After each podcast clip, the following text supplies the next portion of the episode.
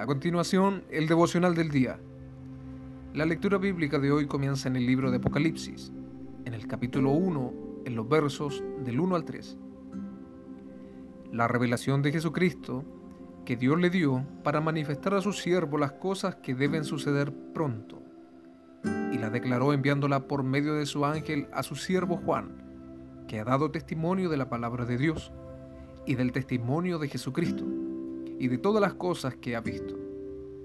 Bienaventurado el que lee y los que oyen las palabras de esta profecía y las guardan las cosas en ellas escritas, porque el tiempo está cerca.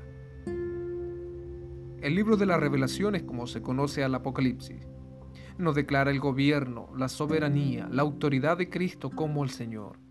Dios Padre le ha dado todo a su Hijo y ahora es Cristo el que ha de gobernar a toda la creación.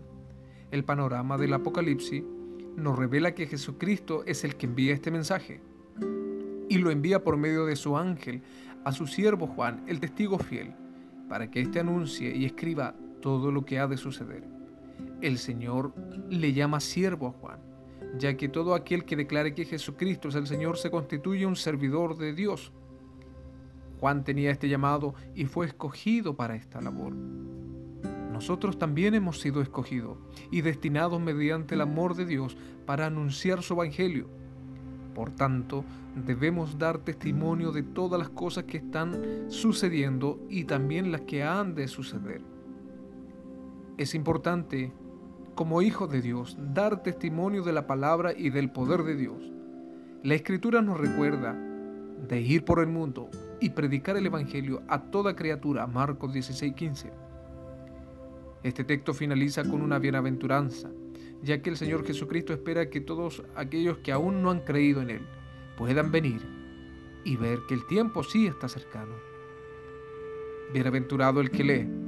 La palabra escrita, la Biblia, hoy está al alcance de casi todo el mundo, pero aún así son pocos las que la escudriñan Bienaventurados los que oyen la palabra.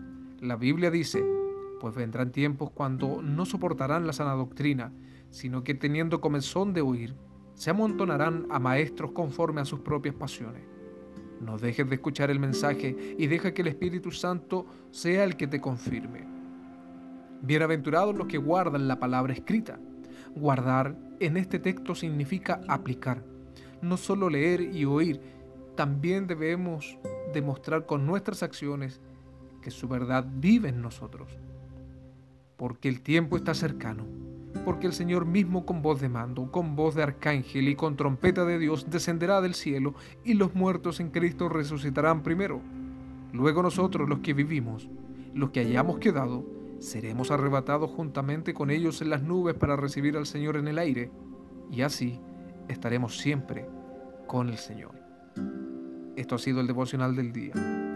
Que Dios bendiga tu vida en el nombre de Jesús. Amén.